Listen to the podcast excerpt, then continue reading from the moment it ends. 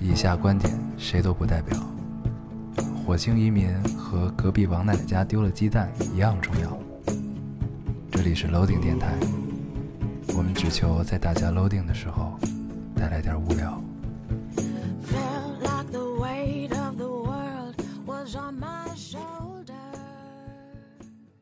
好，欢迎收听 Loading Radio，我是老高，我是严偶，新的一期又跟大家见面了，非常开心。非常开心。对这期我们终于不是隔空录制了，啊这，期我们相聚。相聚了。为什么发一个微博说我们要今天更新呢？是因为我们今天才能相聚。对，对还是相聚录出来效果比较好。确实是没有延迟，对，不用等他说完话，一定要等他说完话再说我这句话。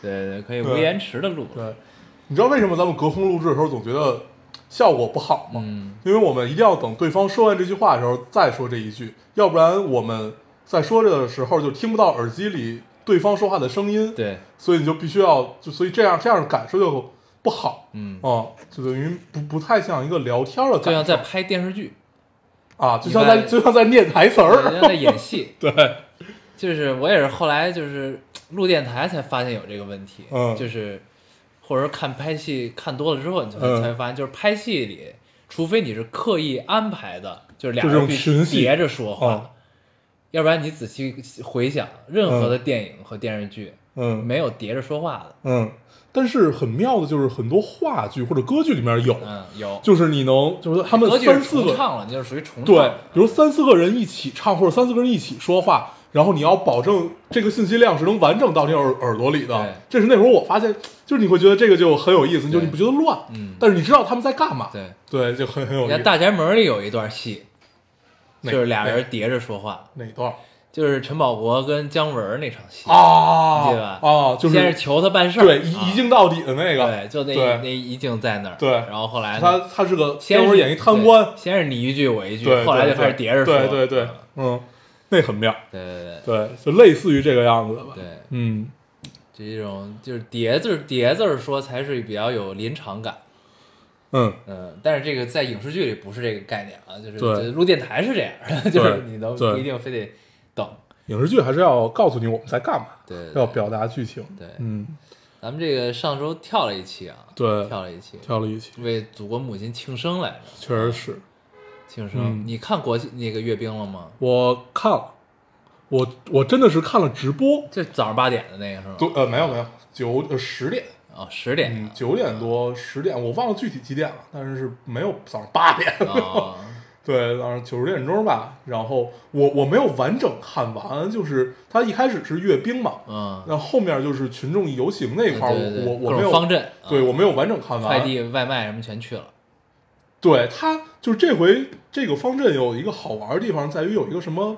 我忘了他那个官方叫怎么说的，反正就是大家来演一场戏的这样一个概念，啊比如在方阵中间穿插了一个节目舞，台剧，对，然后这个节目是还原当时的，比如说一张老照片，你记得有那个呃，好多人在天安门广场骑自行车啊啊，比如说还原了那张照片啊或者还原了某一个事件，或者就怎么啊着，类类似于这个样子啊。对，那个还挺有意思，算是听说是今年新加的一个，嗯，对我是我是完美的错过了 一切跟国庆有关的庆典。对啊，阅兵的时候看的还是很昂扬，很昂扬，很昂扬对，就是那种你觉得很强大，很强大，很自豪。对，很自豪我们有这么多武器，关键咱们不是还展示了说展示一个洲际导弹什么东风什么什么那个？对展展示了这回应该是一直都在传说当中的东风四十一吧，啊东风呃对，好像是东风四十一，说能打一万四千多米，说它是是什么呀？一万四千多公里，就是基本到纽约二十分。钟嘛啊什么的。对，啊反正这回就是东风系的基本都展示的差不多了。所以就叫东风快递嘛，是吧？对，东风快递啊使命必达。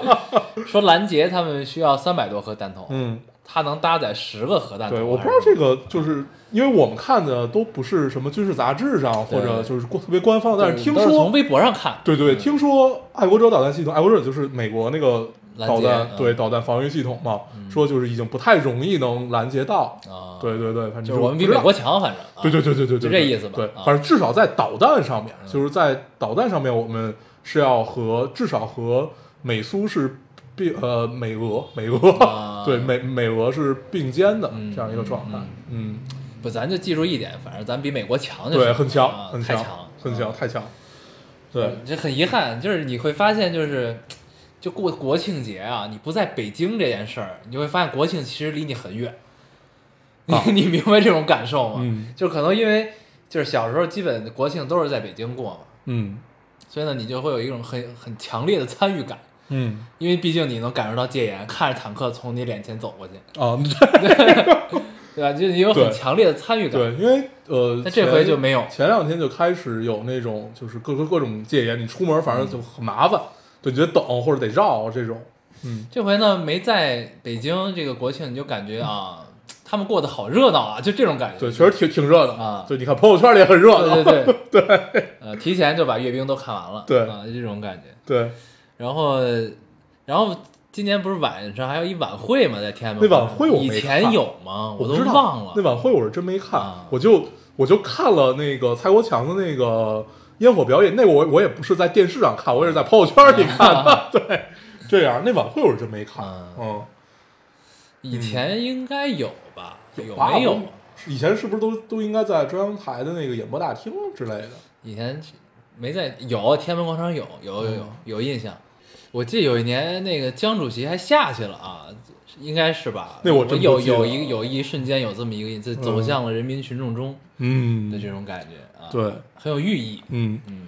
对，就这回，因为呃，国庆档这三个电影儿，有三个献礼片儿，我只看了一个，就是那个《我和我的祖国》，然后它综合到 这个国庆给我的感受，其实有一个很有很奇妙的感受，因为在之前，比如像改革开放啊什么那会儿，咱们都太小了，它里面那种，比如说从奥奥运或者香港回归。啊，或者什么这种，你会啊对，就这种你会特别有认同感，对对对，对，就是它真的是实实在在的发生在你生命里的这件事儿，嗯，你会特别有认同感。就是说再早再早不，是从资料里看见的。对，就是再早那种，其实你的认同感会没有那么强烈，嗯嗯你的那种，你你只有一个状态的认同感，不不是一个事件的认同感。对，对嗯哎，这种还是挺奇妙的，尤零其八年还是挺对，尤其奥运会，对嗯，感受很奇妙。对，对，挺好的。就尤其在阅兵的时候，看到那个就福娃，嗯或者说就是看到那个奥运那个花车嗯。一块儿走出来，你会觉得，嗯，对，这个是我当时我记忆里的，对，是我印象中啊的那个样子，对对对对对，嗯，哎，很奇妙，就很奇妙，挺好的。没看阅兵，嗯，嗯，嗨，到时候补上，对，看一看，看一看，嗯，嗯，行吧，那咱们先读留言吧，行。读，完留言再跟大家聊。好的，啊。你读一个，我读我读，等会儿我找找啊，嗯。那我读吧。嗯啊，这听众说，哟，刚才在橘子洲头的船上碰到一个叔叔，好像站我在边、呃站在我边上，跟你好像。我盯着看了半天，越看越像，留着胡子，扎着小辫儿，一样的小胖儿，一副老子最屌的模样。我下一秒就要冲过去，冲过去喊黄黄，你也来长沙玩的时候，他说话了，一口流利的广东话。好的，不是你，还好没有喊，丢死人了。嗯，对，我没有胡子，对他没有，对，就没有长过胡子。他可能想象是咱俩结合起来，两张脸重叠在一起啊。对，而且现在我也不扎小辫儿，对他已经快没有头发了，对，已经快没有头发。嗯我已经没了，他快，嗯 对，我现在得用长头发去盖，谁也比谁强不到哪儿去。强不到哪儿去。这就是为什么我们我们不做露脸的节目的确实是你知道吧？得戴假发，对对对，或者戴帽子。戴帽子可以。行，你读一个。来读一个啊，就听众说，什么时候开始觉得自己真的长大了？大概是毕业几年，一直不愿一直不愿意买车开车，直到有一天，所有的人都告诉你，你该拥有一辆自己的车了，于是开始经历堵车和独自开车的空间。大概在我的意识里，买了车就好像真的宣布彻底踏入成年人的世界。你要独立，你要独立，要承担，要严谨，要耐得住长路漫漫。呃，所以现在偶尔一次不开车，就会觉得像偷吃零食的小孩，满心欢喜感受车程。嗯，突然像读懂了那句话：“愿你历经千帆归来仍是少年。嗯这我其实有点感受，啊但是我我我没有他前面那个感受，就是有了开上车以后就觉得好像步入成对人世界我也没这感受。对啊，，但是你不开车的时候就很爽。嗯我到现在为止，应该已经好几个月，基本没有开过车了，就是基本就是你的生活里不太用开车这件这件事儿，嗯哦、就还是很爽的。就是你可以有非常，就你发现你不开车以后，你多了很多的时间，对，对，就这种时间你可能也没有干嘛，但是就多了就很爽。嗯但但我反而不是这样，就是我能理解这个心情，嗯但其实我是一个特别爱愿意开车的人，嗯我就基本去哪儿能开车我就开车，嗯，就我还挺享受在路上这个过程的。行，孙子，下回你接我。不，这接人是另一回事儿，就是你自己很从容的，不不要不要从容的出发 啊。对，就是我我特别享受是不赶时间的开车，嗯你知道吗？就比如说你今儿约好要去哪儿见个人，这种嗯过程我不太享受。啊，但是就是你可以就是不用不用考虑三五好友出去约个吃饭，对，这你不用特别赶时间。然后你开个车，嗯即使堵车，我也觉得哎 OK 这件事啊。其实我一直不太怕堵车这件事儿，嗯就是，就可可能是因为我通常没有什么都太急的事儿，和我我是比较有条理性的人，我会留出足够多的时间。不不不，你别骗自己，你不是这样，你只会让人等你。对，反正就是我我我不太有这种，就是堵车很着急的这种感受，因为我觉得这可能跟认命有关系，因为我我也没有别的办法，那你只能你堵着就只能在这儿堵着，嗯对你也没有什么别的办法，那你不如就享受这一刻而已。嗯嗯，对，还是挺有意思的。而且就是、就是你专注的开车的时候，然后呢，就是你其实是一个放空的状态，嗯对吧？然后呢，就有时候我觉得这跟冥想有点像。嗯你知道，就是我我认识一个朋友，然后他跟我之前讲过一个冥想的过程是是干什么，是怎么怎么冥想。他说其实就是你就保持那个姿势，或者说就保持一个自己舒服的状态，然后你戴上耳机听歌，然后呢你不用想什么，你不用具体想什么，你就认真的把这歌的每一个元素都听清楚，嗯这就是一个冥想的过程。嗯那有的时候其实你跟开车也是一样，嗯对吧？就是你这个可以转化，我觉得这种精神嗯能、精神方呃疏导方式，嗯，其实是挺有意思的。我看过一本那个关于瑜伽的书啊他那个书不不不是讲告诉你瑜伽怎么练，是跟你讲瑜伽这件事儿。他就是讲印度人，他们比如说就是你包括你看那个饭岛爱，呃美美食祈祷和爱，嗯那个里面他有一个说。呃，每个人身上贴一个标签儿，说那个这七天我是不能说话的，嗯嗯你记得吧？嗯它实际上为什么让你有这种所，就是就是相当于闭掉一个器官嘛屏？蔽干扰了。，对，就是让让你去感受这个世界里这个声音到底什么样，但是你没有参与。嗯哦，它实际上是这个意思。嗯对，就是类似于这样的东西，它实际上就是你你可以，比如说啊，你可能戴上耳机以后，你屏蔽掉了你其他的所有的感感知，嗯嗯你只有你的听听觉，嗯哦你就是完完整的感受它。嗯，对，可能是一样。对，嗯还挺有意思的。嗯，嗯，行，我读一个。你读一个。嗯，这个听众说，呃，对，这是关于蔡国强的那个烟花的。嗯他说这是蔡国强说的。他说天梯这个这个这个留言说，蔡国强说天梯这个宏伟的作品，他只想献给一百岁生日的奶奶。五百米长的天梯在黎明，呃黎明的惠语的惠语岛上燃烧升空。蔡国强用闽南语对着电话那头的奶奶说道：“阿嬷，你有看见吗？你的孙子很棒哦。”致命的是，他还要加上一句：“我的火光可以攀念呃攀到宇宙深处去，我只能留在这地上，品尝凡俗的甜蜜。嗯，嗯，是我只想吧，还是我我自己只能，哦嗯，我只能留在这地上，品尝凡俗的甜蜜。嗯，嗯，对，蔡国强是一个很妙的人。很妙的人。嗯对他也是世界上百大当代艺术家之一了，华人总共也没几个。对，我觉得 他是一个，就是还是挺正经的一个，就是把自己的表达能融入多种艺术形式里的一个人。对他不只是拘泥于一个对，形式，这种对还是挺挺棒的。但是大家比较熟知他的都是爆炸这件事儿啊就是与其但实际上他有很多装置。对啊对，他有很其他的装置，如果大家看的也也也是不错的吧。嗯但是因为没有爆炸出名儿。对，就是爆炸这件事儿，它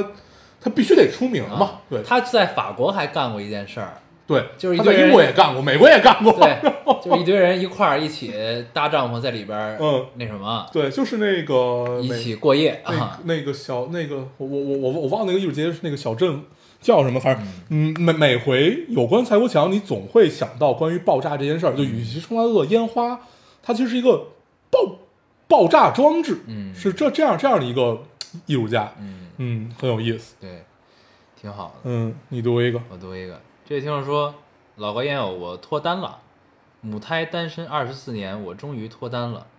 遇见他真的是很奇妙的事情。我收回我之前说谈恋爱没意思的话，谈恋爱可太有意思了，满满的幸福啊！对，真香。祝福这位听众。祝福你，祝福呃，你。读这个只是为了祝福一下谈。恋爱很有意思。嗯嗯，有意思，有意思。我读一个，这听众说跑到这儿来记录一件特别感动的事儿，因为这次十一晚呃，因为是这次十一晚会的志愿者。晚会结束以后，大批表演人员退场离开的时候，我们站在路边等待。素不相识的人们突然开始相互告别，和对方说辛苦了。就这样从国博到前门，这一路上看着大家发自内心的开心，呃，发自内心的开心微笑，真的让人很感动。嗯，嗯，集体的力量。哦，这个体验就你想走走在大街上，一堆人跟你相互道辛苦了，嗯。嗯这就跟零八年一样嘛，零八年当时也是，就是当时有好多堵在路上，还是怎么着，就是在大街上，就是申奥成功了那一瞬间，好多人不都出去了他妈吗？不是零八年，啊，不是，对对，那是几几年？那是零二，年吧？对，反正就申奥成功那年，哦，然后都跟疯了似的在大街上，对，然后开着车去天安门广场，对对举着国旗，对对对这个差不多一个状态应该是啊。那会儿在说，就是在萨马兰奇说出北京的时候，嗯还是很沸腾，嗯还是很沸腾的，嗯，就就就那一刻，你不确定性还是挺大的，对你整个小区里人都在欢欢腾，挺有意思。对，然后听到了不同的碎裂的声音，摔瓶子干嘛的都有，对，有意思，挺好的。嗯。你读一个，我刚读完吧？啊，呃这你读的，我来读一个啊。这个听众说，一天语文老师给我们讲句子，讲句子结构举例。老师说，帅帅的什么什么，我造句，帅帅的老高，丑丑的烟偶。然后教室里一片寂静。老师说，看来我们同学还是比较有创新的。嗯，嗯。没了。嗯。他说就是很单纯的、顺口的就说出来。了。嗯。嗯，就是没有别的原因，没有原因。就是想读，对吧？条件反射，本能。对，啊就看见就想读，对，嗯。也不知道为什么，嗯。就，读出来觉得就该读 这个留言，不知道为什么，行，你已经被大家掌握套路，对，还行吧，不不不，还是有些变化。没有变化。我读一个，嗯。这个留言只有一句话，他说我不想结婚了，嗯。嗯，就是我就理解了一下这句话，嗯。就可能是不是处在一段感情里，到了谈婚论嫁的地步，然后突然就不管发生什么样子的事情吧，嗯。有这样的一个感受，嗯，嗯，我就是想说一下这个事儿，别着急呀，嗯，对吧？再看看，再看看，再看看。对就瞬时感受都当不得真的，嗯，嗯就这事儿，嗨，就是我觉得就先睡一觉，，对，顺其自然嘛。嗯，嗯，你可以再等一等。对，又不又不是说非得就是你到了这节骨眼你就必须结婚，对吧？就是也没有这规定啊。嗯嗯，我读一个啊，这位听众说，老高烟友今天打电话给我爸，我爸告诉我邻居家的爷爷去世了，知道看着我长大的爷爷不在了，有一种说不上来的感觉。呃，想到下次回去就见不到这个人了，以后也再也没有机会见到了，就好难过。我永远也没有办法很从容的面对离别这件事儿。时间怎么这么快啊？我好像真的离小时候越来越远了。嗯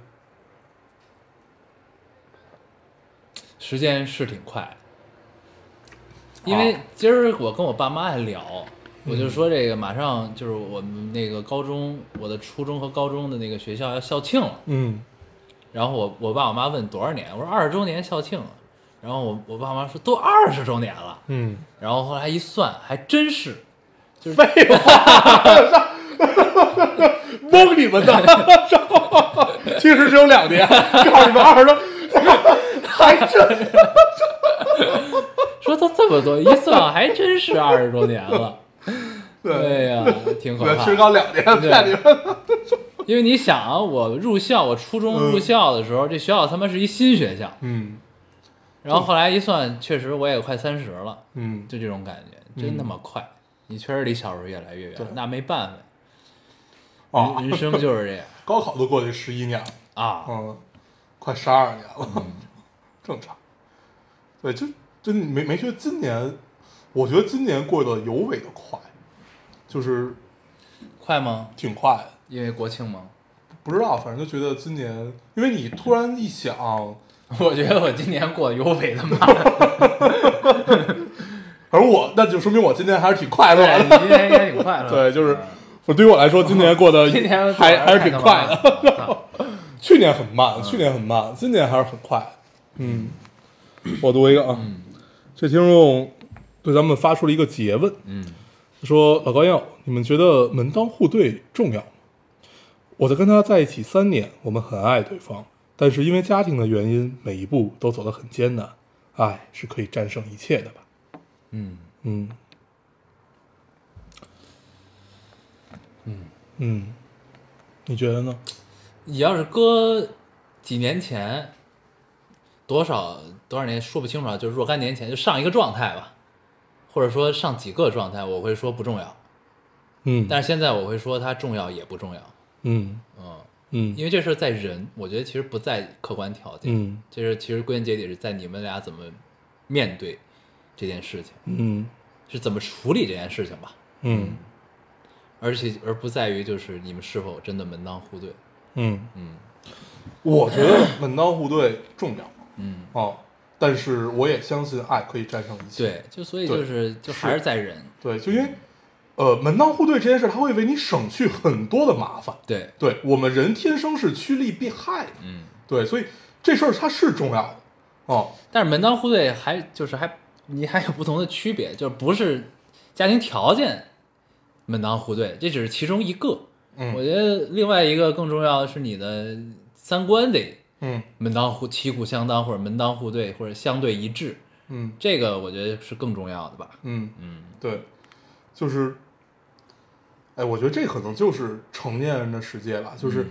你你知道这件事儿它真的重要，但是你依旧相信另外一件事儿，就像我们说，我们相信爱情是可以战胜一切因为就是爱情这件事儿，你要还不相信它的话，那实际上你也没啥别的能信的，嗯。对，具体落到每一件事情上面，那这个没有门当户对这件事儿有没有消解你们的爱情，有没有磨灭，有没有这些都不好说。我觉得你但凡开始纠结这两个事儿的时候，可能你也就长大了。嗯嗯，但是如果如果如果是想让咱们给一个建议的话，我建议就是熬着，就是呃，你解决这件事情肯定是一步一步来，就你你不不用想，就既然已经是不太看起来不太可调和的这种矛盾了的话，你不要想一蹴而就的就把这件事情给解决了。嗯嗯所以对对于你们俩来说，这就是一场持久战。嗯如果你们相信你们这段爱情的话，嗯那就是熬着。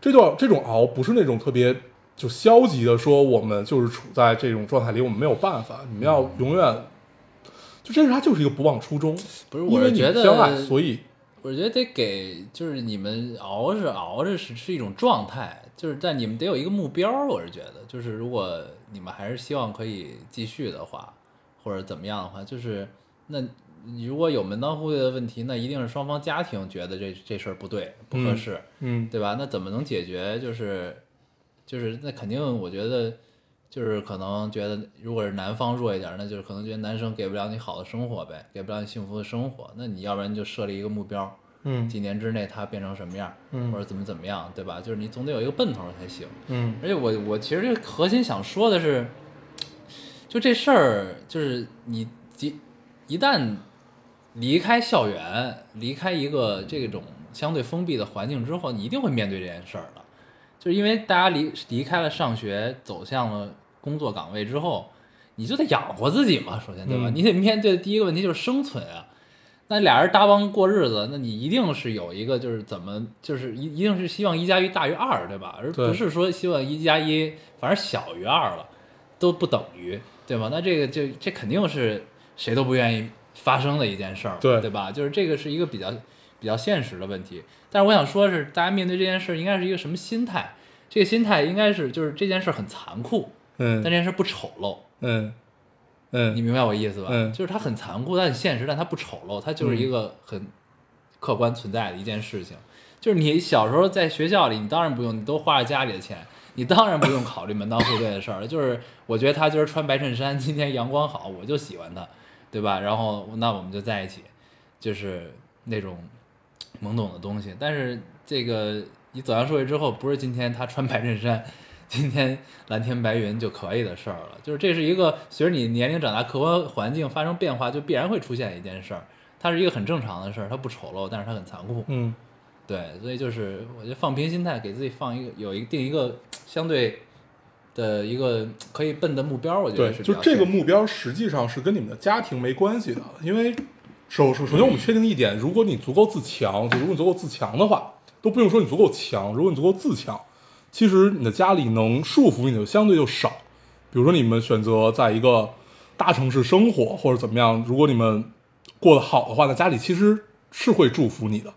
对他如果看到这个男生或者这个女生是在往上走和有上进心，嗯这种情况，我觉得大部分家里人，尤其父母，还是会以你过得好不好和你喜不喜欢为第一出发点，就是太极端的我们我们不去考虑，嗯。肯定是以这种为出发点的。嗯。但凡是以这种为出发点，实际上就跟你们俩是有重合的，那这件事情就可以依靠时间去解决。嗯，嗯，大概就是这个样子。对。嗯，你读一个。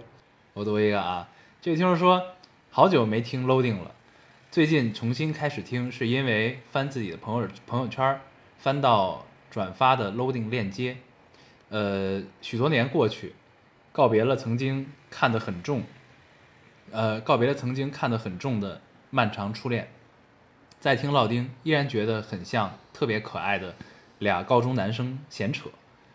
或许是因为同龄人吧，喜欢深夜里听到你们声音时的安心，还有开车时被逗乐，没有别的。Loading 的世界无压力，就是单纯的很喜欢。嗯，嗯，这挺好。他这是变相在说咱们仍是少年。对对对，我记得上期我们还聊到了说为什么大家都会觉得我们很疲惫，有一种中年人的疲惫 就是都在劝咱们不行就算了吧。啊！这期还也有好多，还劝呢。对，但是我我看到这期大部分不是这最近吧，大部分都是说咱们太放纵自己了。嗯，嗯，再说为什么我们劝完你之后，你们就 真的放纵了自己？我们就是这个样子的呀。不过确实这这段时间确实有些疲惫，有些疲惫。哎，这种疲惫感就是人到中年嘛，嗯，必然会发生。这这是一个这状态，就是嗯今年的就到了这个状态。嗯各各种原因，嗯客观的因素总会好的，总会好的。因为我觉得这期状态就还可以，嗯虽然录之前也很累，但是呢也还好。嗯嗯，我没了，你没了，我还最后一个。读吧。嗯，这位听众说，时间长了会麻木，会吗？人生这么刺激，该扎心的时候还是会扎心。我一直在期待麻木，可是都这么久了，始终如初。有时候真想把脑子卸下来洗洗，让一些事情该过去过去，该忘记忘记。都说时间能放淡一切，但我可能是个 bug。这就像一种咒，每当呃夕阳落下，夜幕降临，不是时间困住了我，是我困住了我自己。嗯，但是不麻木，我觉得不是坏事儿吧？对呀，啊很羡慕你。为什么一定要 就是让自己麻木呢？嗯，对吧？就是我觉得想麻木可能是想忘记伤痛吧，嗯，可以不再受伤。也有可能，嗯但是就是这就是要有选择性的，就是你可以选择性麻木和选择性的敏感，嗯对吧？这也是 这个成成人世界需要有的一个技能。嗯嗯，对，这个技能大部分情况下是一个被动技能。哎，很被动。对，希望可以修炼成被动技能。嗯，嗯，选择性麻木成为你的被动性技能，对，听着就很残酷。但但不丑陋。不不不，这很丑陋，这个很丑陋。行，那我们这期跟大家聊点什么？嗯，嗯，刚才说要聊北京的秋天是吧？啊，我看有好多有好几期都在跟大家跟咱们说要聊北京的秋天，嗯，但是我有点不知道该怎么聊了。北京的秋天咱们聊过三期了吧？不止吧？这个系列，聊过挺多期的了，应该。嗯，但十月确实是北京比较非常非常好的一个月份儿，十月中到十一月初吧，反正就大概这一周。伴随着大闸蟹两周对对对。啊，北京也进入了一个秋高气爽的季对。这个时刻应该是北京最舒服的一个时节了吧？嗯，不过我今天下飞机，我都觉得冷，我穿了一个短袖，穿一长裤，嗯。穿九分裤下来的，嗯，我靠，好是挺冷，啊是挺冷。这两天晚上吧还是很凉的，嗯，对，就突然就感觉，嗯，十月了，就嗯这就是十月该有的感受。嗯，但其实它白通常但有太阳依然还是会热。对，通常这种时候感觉都是在十月底左右才会有，嗯今天还是早一点，说是好像之前下了几场雨是吧？就下了一场。啊我我印象中啊，只有一场雨，然后立马就冷了。哦一场秋雨一场寒。啊，但是不是说十场秋雨才加棉的吗？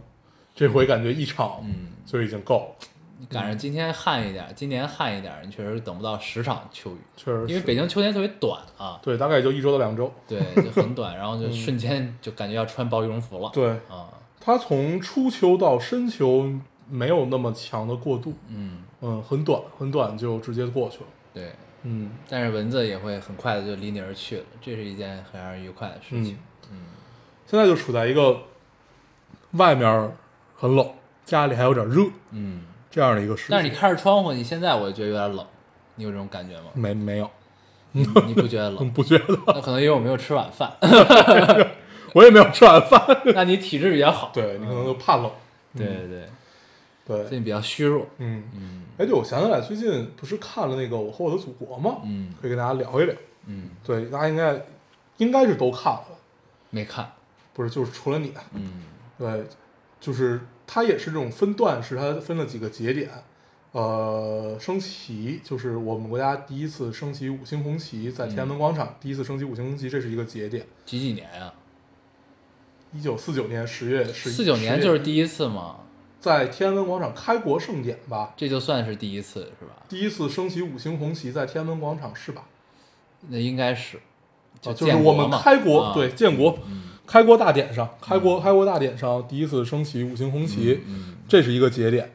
然后它表现的事件大概就是呃前夜这篇这这这个段落的名字叫前夜，然后 表现的就是呃我们没有准备的非常非常的完备，嗯。就是呃国旗升到顶儿需要一个一个卡头把它给定住，嗯但那个卡头因为呃那会儿卡上国歌最后那个点儿是吗？对，这就好办，就是那会儿的时那个技术有限，它有可能就是风吹雨淋啊，怎么样，反正就是掉了。对，然后就是就是大概就有有掉的风险，啊它不是掉了，就有掉的风险。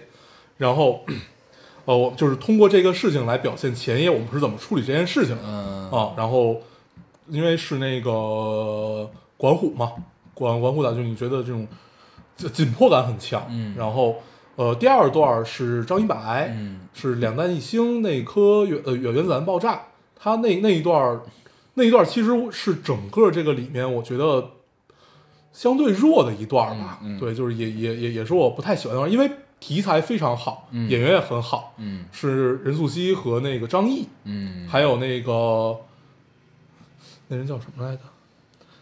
就是老演中年男人的那个嗯那个张嘉译，啊呃，对，张嘉译，对张嘉译，他们三个就是演员都很好，然后本子也很好，嗯对，你就想大概是一个呃，因为 两弹一星大家都知道，其实大家都是那三年，你家人完全不知道你去干嘛，都以为你死了，实际上你是去戈戈壁上去完成这个项目啊，怎么样也好，是去干这件事儿，然后。呃，任素汐就是他，就是张译这个人在北京的这个女朋友，啊哎，是在北京还是在我我我忘了具体在哪儿，反正就是在这儿后方对，就是不在一线的这个女朋友，然后就突然就这人就没没信儿了，消失了。对，就这这俩人还谈着恋爱，相当于就是家国情怀就去了这个所以。他们被调走的时候也不能跟人说。对，然后呃，张译呢，在一次事故当中，这个事故是他为了挽救这场实验，然后导致自己被核辐射，哦辐射的也很严重，大概是这样的一个故事。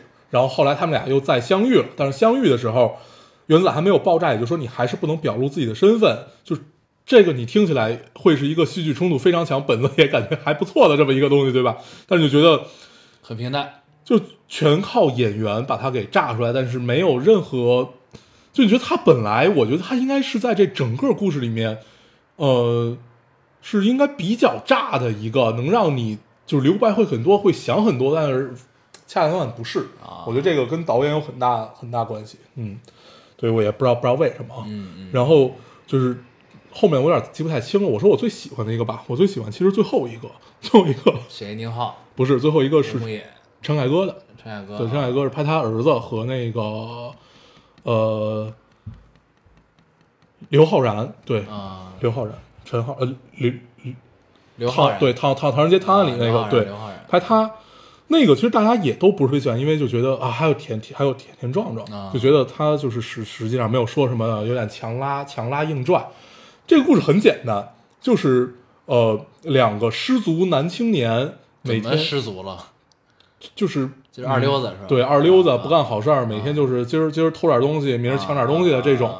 然后，呃，它是关于一个贫困的故事。嗯然后田壮壮是当年留在那里的知青，哦，对，留在那里知青，然后一直都是就是后来就是相当于想帮助这个地方脱贫，就留了下来。留下来之后呢，一步一步，然后去挽救他们俩一个故事。嗯然后，呃，他最后这个是跟建国，就是建国以后哪件事儿联系起来，是和我们第二次载人航天吧，好像是哪哪一次，嗯嗯就是我们那个月球返返回舱还是什么返回舱回到地球，然后在这片土地上一直流传着一个故事，这个故事是如果白天出现了流星，那我们的生活就会好起来。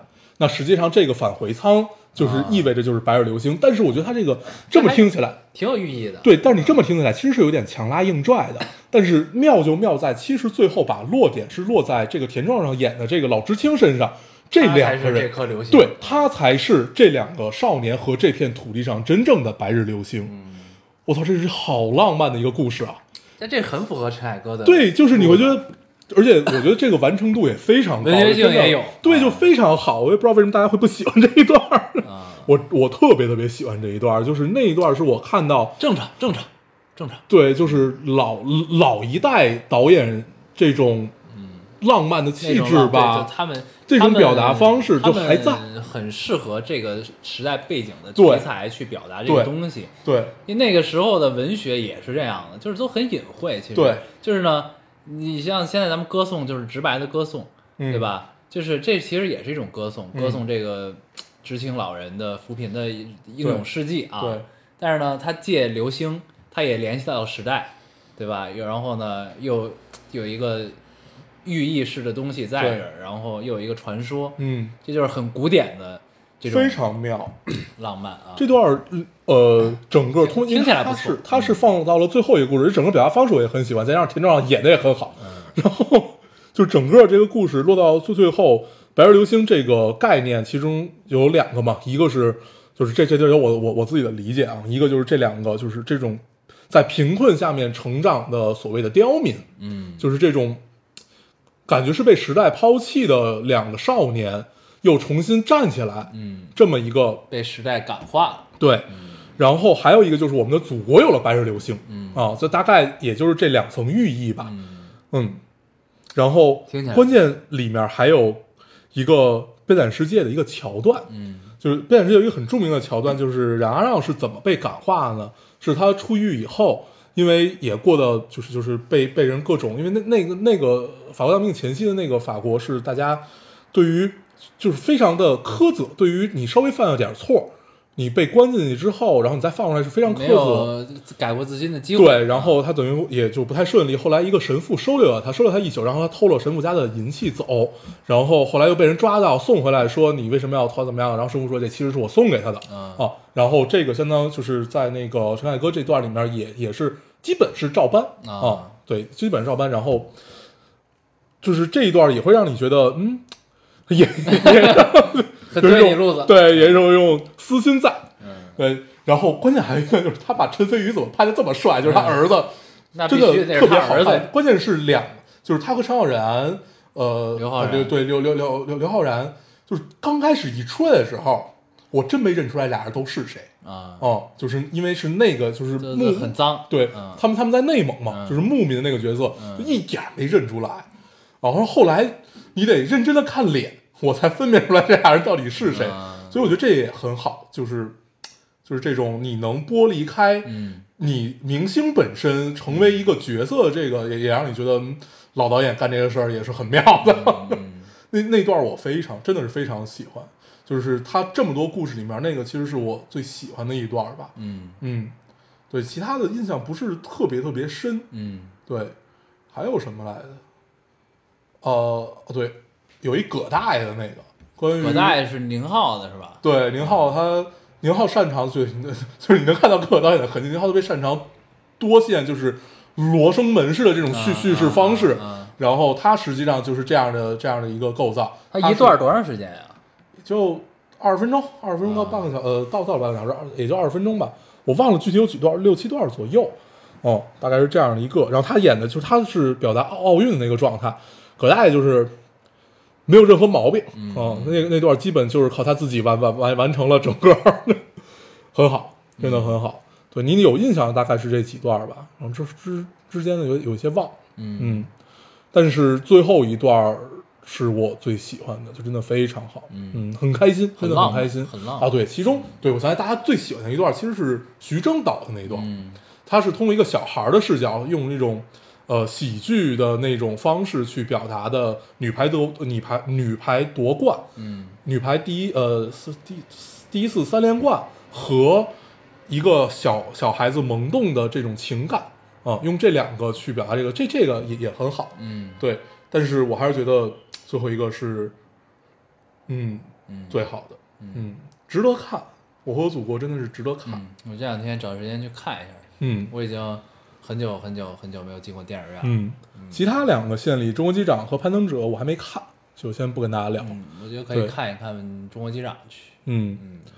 行，嗯，对，这就是我国庆过的县里生活，真不错，对，令人羡慕。令人见，我来分享一下我的现实生活。行，没有，不过我最近在看一个很奇怪的小说，嗯。这真的是这这应该是我人生中仅有的几次就是看网文的经历。我很少看网文，但是我这回就是因为我下载了微信读书，然后呢，然后呢我就在看那种各个榜，然后其中有一个榜有一个小说叫做《修真聊天群》，这个小说就叫做《修真聊天群》。嗯然后点进点进之后，我一发不可收拾，一直在看这个，这个更了，它微信翻一页就算一页嘛，嗯它现在有三万多页，快四万页，嗯然后我现在看了快一万多页了，嗯还挺有意思的。嗯这讲的是什么呢？这是一发生在现代的故事，它呢就是一个，它我它这应该叫爽文吗？还是应该叫什么？就是反正我我也不太知道该怎停不下停停不下来，反正就挺爽的，嗯看着也挺高兴。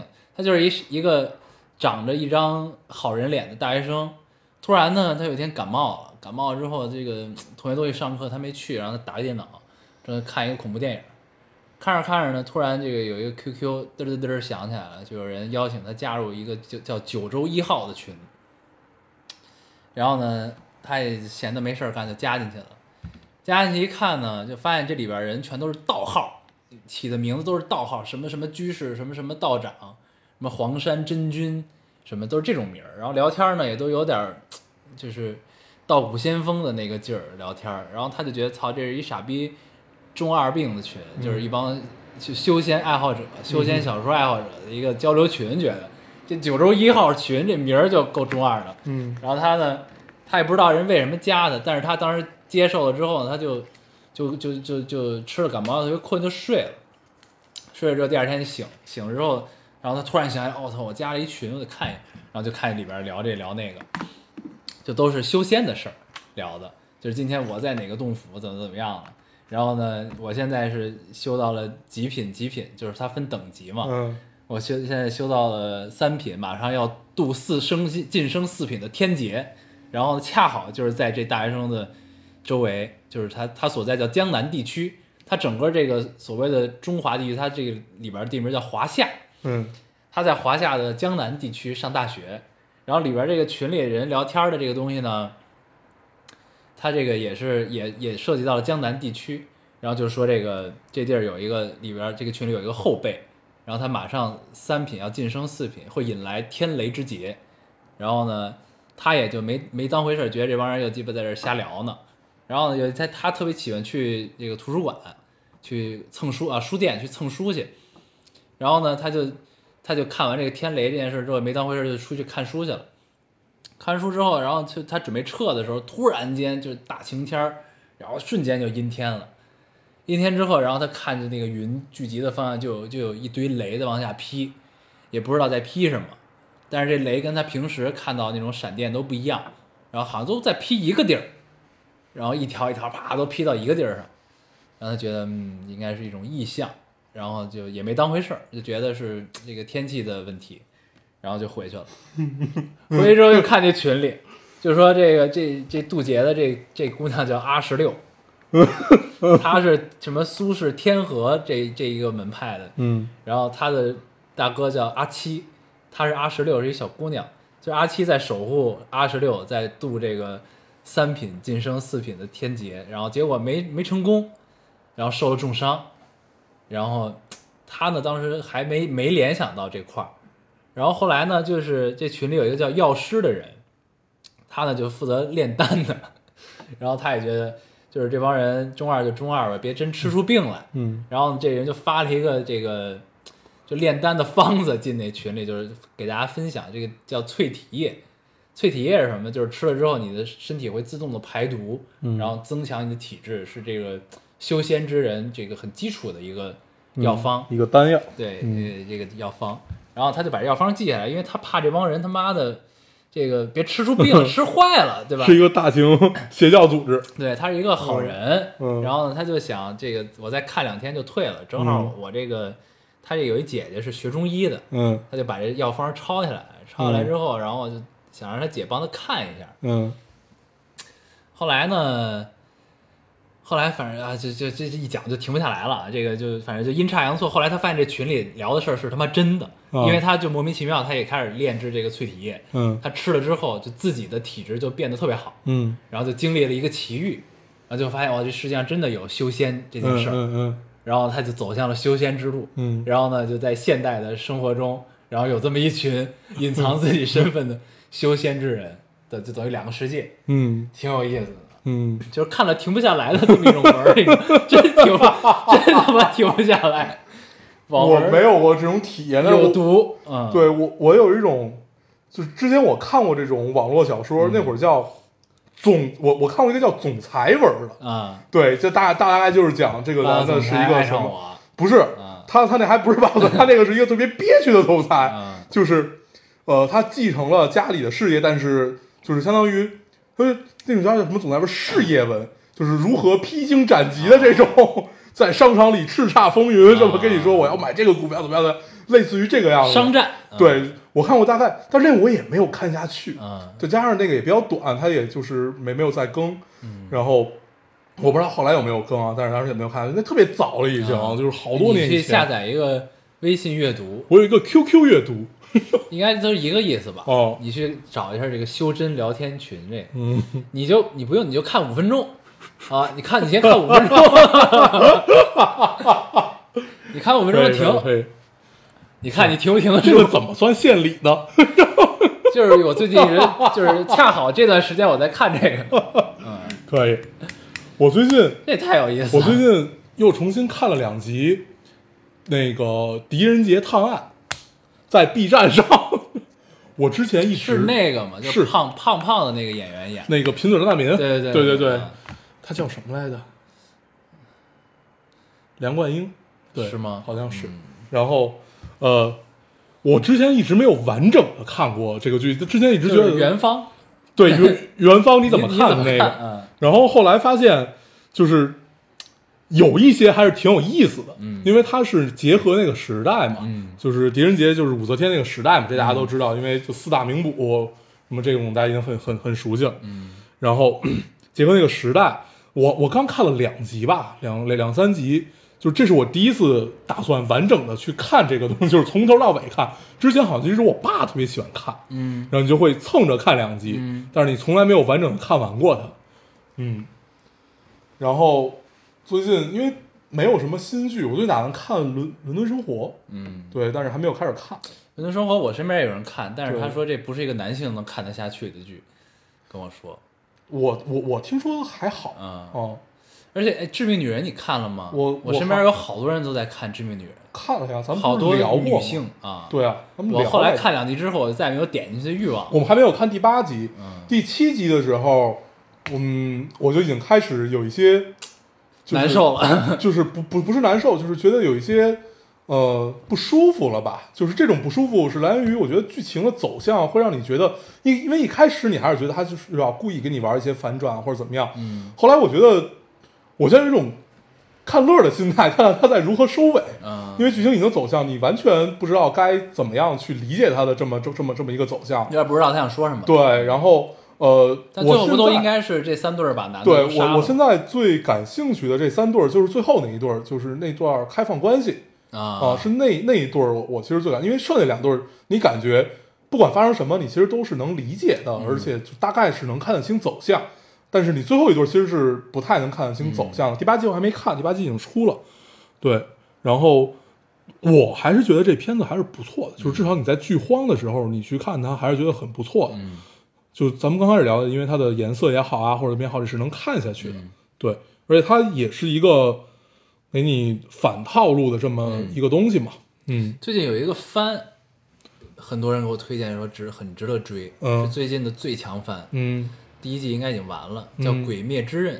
嗯他那个我大概看了一点片段，他的做的那个动画的技术有了一点有有了一点变化，嗯颜色和整个动态的感觉都有进步了，感觉是用了某种新技术做的，是现在 B 站上最火的剧，是最火的番，我准备追一追看看《看一看，看一看，跟大家聊一聊。鬼灭之刃》。嗯，行，我们不是要聊北京的秋天吗？嗯，这就是北京的秋天下发生的这些事情。嗯对。你还有什么秋天要跟大家聊一那我？我记得我这期有好多我想聊，但是我现在都忘了。哦，对，我想起来一个，我呃，我最近重新看了一遍《指环王》那个三部曲，用了六个小时，没有没有九个小时，啊九个小时九个小时。我我不止看了，他妈多闲呀！我操！十一我放假呀，哦，对对对，对 对对，你们放假，对啊，哦，我对我不止看完了《指环王》，我还看完了《霍比特人》这三部曲，那就是看完这六个县里生活太丰富。对这六个小这这六部曲中间我没有睡觉，啊，就是真的完整的看，特别爽。然后我决定，本来我决定第二天我再看再看一遍《哈利波特》，哈利波特对，后来想了想算了，然后你再把漫威都看了，没有没有没有，你的县里生活就充满了。对我真的十一太爽了，我就今天就觉得特别不爽。嗯，然后我说一下《指环王》啊，我这回看有一个特别直观的感受，你记得摄政王的那个大儿子吗？你是已经完完完完完全忘了吗？摄政王对，是谁呀？呃，就是跟阿拉贡是什么关系吧？呃，我想怎么说，他其实是人族的吧？对啊，那《指环王》它主要讲的就是人族的事儿嘛，对，对嗯然后《霍比特人》讲的是就那个那个那个那个矮矮啊矮人族嘛，然后是那个就是他把他小儿子要烧死那个，不不记得这个剧情了。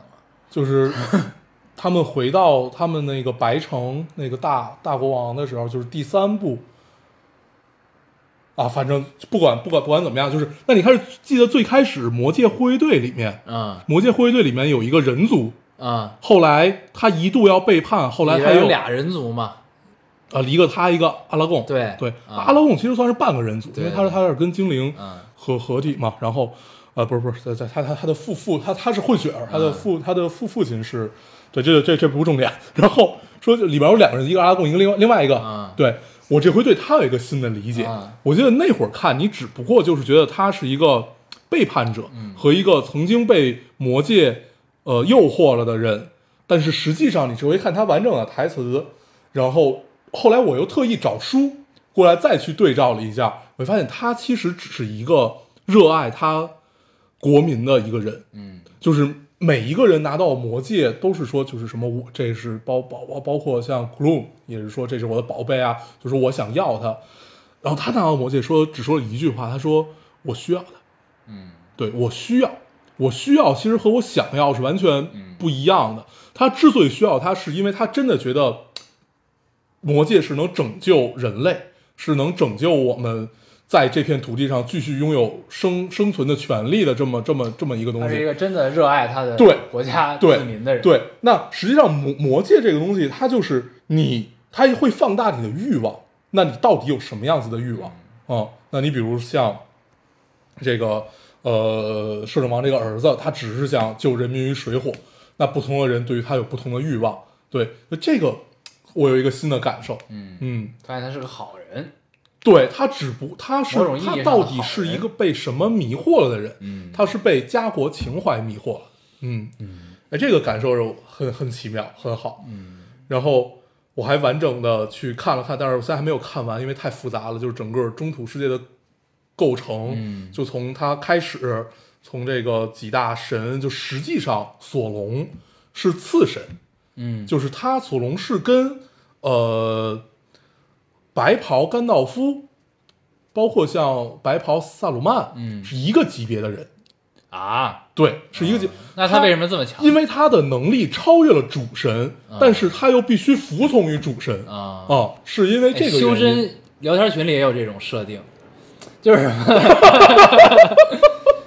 他这里叫天道，嗯。你知道吧？就是、这 很妙啊，很像。嗯。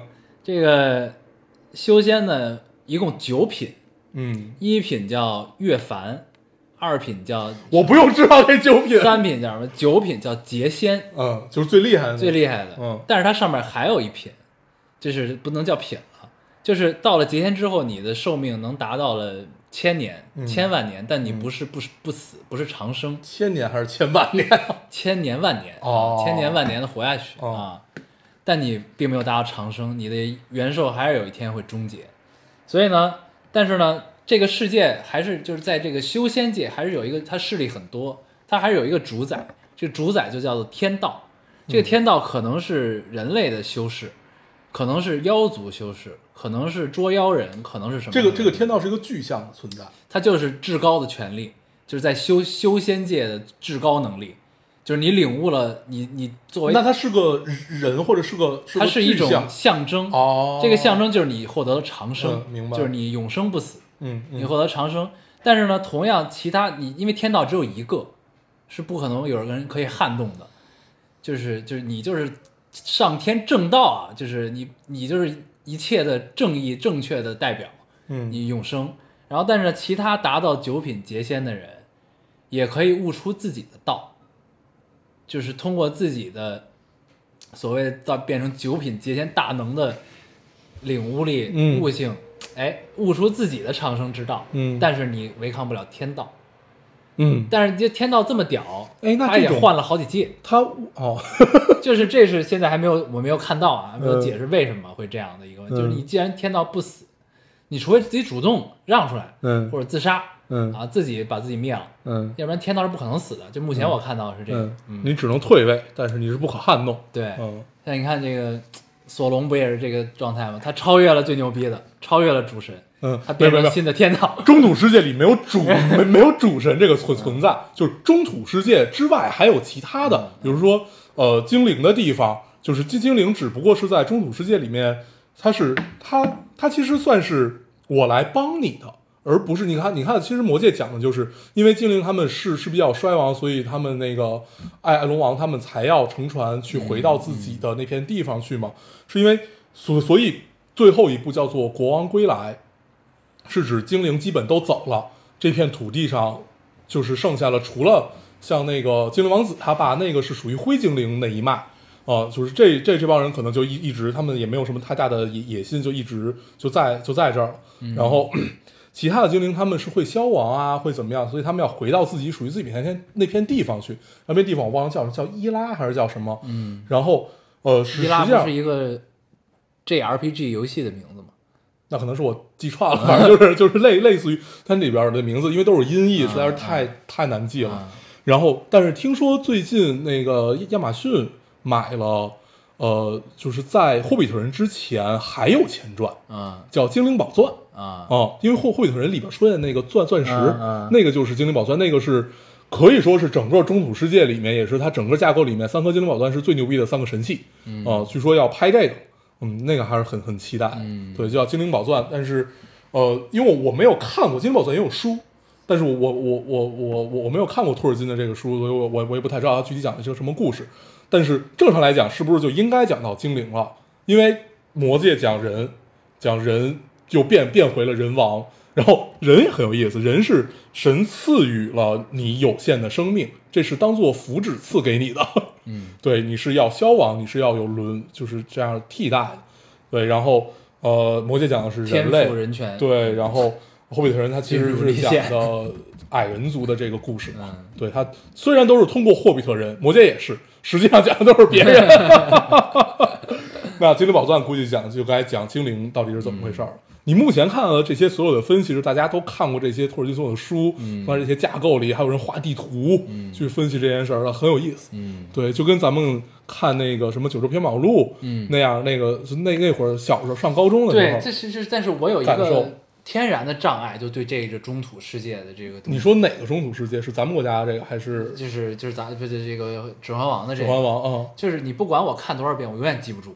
对，为什么后来永我远记不住后来我看过一个影评，说你为什么会记不住？啊就因为它真的是很复杂。就你比如说，你把《红楼梦》这这这这是我自己比的一个喻啊啊，你把《红楼梦》直接拍成一个电影，如果你完全不了解里面人物架构，我直接拍一个四个小时电影全给你，啊你也分析不出来为什么他跟他就得在一起啊？嗯为什么他跟他他们就那林黛玉为什么要还给他眼为为什么要还给他眼泪啊？那你绛珠仙子到底那你看啊其实是也是的，对，那这事儿只能说明一个问题，嗯就是《指环王》书迷太多了，啊，对对吧？他才能有这个成绩吧？对啊，对，然后这咱们其实不是《指环王》的受众，不是不是，啊咱们只是在小时候看过，对但是我们真正被，不管是入坑也好，还是真正开始了解到现在都没入坑是因为是因为电影，对是因为觉得电影真的好，就是拍的牛逼，对你包包括你看现在 IMDB 的评分，《指环王》也，《指环王三》国王国家也是在前十啊，对这个太这太难了，只能说明这就是一个超级 IP，对，极大，那它全是靠，其实就是靠书迷才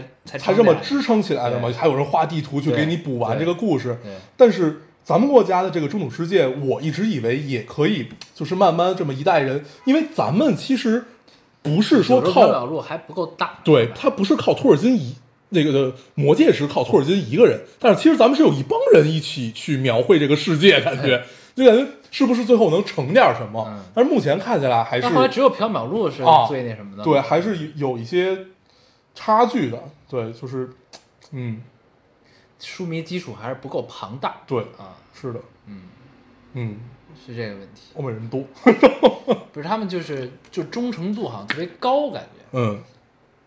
而且就你看星战也是嘛，星战也是纯靠粉丝撑起来的，嗯嗯咱们也不是星战的受众嘛，星战我是真看不明白，我也看不明白对啊，星战、我也不想看明白星。星战、星际迷航都是我不太能看明白哎，的。姓名还好一点，星际迷航我就是唯一能记，只能记住几个人名和他们的手势。对对对，对，就是你你其实也是也是不太能理解的。你看唯一让咱明白的就是漫威，对，对吧？我觉得可能是因为跟咱们时代有关，咱们是跟着他一块儿长起来的。对，但《指环王》，《指环王》我相当于有一种研究的心态，在一点一点往里走，还感受就很很奇妙。你像我就哦都不想研究它，对不？我告诉你，《主要》还有一个很大的问题，就是它的翻译问题。嗯就它所有的翻译，要不你是音译，音译又不准，嗯，要它也没有一个直直译，对，嗯它也没有一个能，就是就是统一的这么一个东西对他们像他们翻 forest 就是森林，他们会翻成福瑞斯特，啊。对吧？对。它不会叫什么什么森林，对啊，他们叫什么什么精灵森林，他们原来好好多这种什么黄金森林啊，怎么样的，他们就都是很奇怪，包括人名也是。啊，人名这个太，它本来就名字就很绕口，特别长，你如果看它原版，嗯。它翻译过来更长，然后你看不明白，然后就是你唯一能就是几个主角你能明白，什么阿拉贡啊、矮龙王啊，就这种你能明白，但是其他的你就不太不太，比如说呃那个矮人。有点矮人，有管他叫金批的，有管他叫金立的，嗯有有有有管他叫叫什么的都有。对，就是我觉得这是一个很大的问题。嗯就如果不去规范这个，至少是人名、地名的翻译，会屏蔽掉很多的读者。嗯是，嗯，这回是看古看《指环王》有一个新的感受，嗯就是从这儿开始，嗯，嗯，很有意思，很有意思。可以，理解到了一个新的层面。嗯嗯，好玩儿。行，嗯，我的县里生活结束了，你县里生活太充实了，非常丰富。哎呀，呃，是不是很羡慕？令人羡慕。你回去抽十分钟、五分钟看看修仙聊天群。行，我准备这两天最把把三万页全看完我。最近多看看，不是我真是抽空看嘛，但是那个就特别好，特别它不拗口，嗯，它就是就是你顺着往下看对，就顺着看就行了，很直白，嗯就看的特别快，嗯，嗯，行，挺好。咱时间差不多了吧？差不多。啊，嗯那咱也不用总结什么了，嗯咱们争取我这回回来时间相对长，争取录两期吧，嗯是吧？嗯，啊，那我们就不过多总结什么了，我们还是老规矩，说一下如何找到你。大家可以通过手机下载喜马拉雅电台，搜索 Loading Radio 老丁电台就下载收听，关注我们。新浪微博用户搜索 Loading Radio 老丁电台，关注我们，我们会在上面更新一些即时动态，大家也跟我们做一些交流。嗯，现在 iOS 用户也可以通过 Podcast 找到我们，还是跟喜马拉雅的方法。好，那我们这期节目这样，大家收听，下期再见，好。